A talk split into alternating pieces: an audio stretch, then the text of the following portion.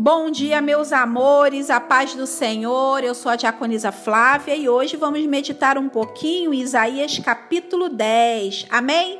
Isaías capítulo 10, meus amores, começa com uma expressão que indica que vem juízo.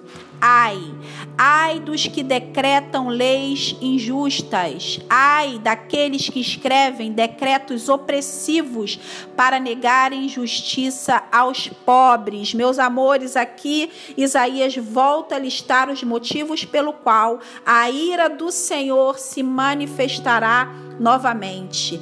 Ai das injustiças na administração das leis, ai dos que são opressores, ai daqueles que tratam com crueldade os necessitados. Meus amores, posso falar uma coisa para vocês?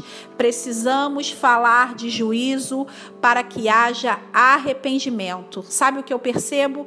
Toda vez que Isaías vem com uma mensagem de juízo, eu percebo que alguns se voltam para o Senhor.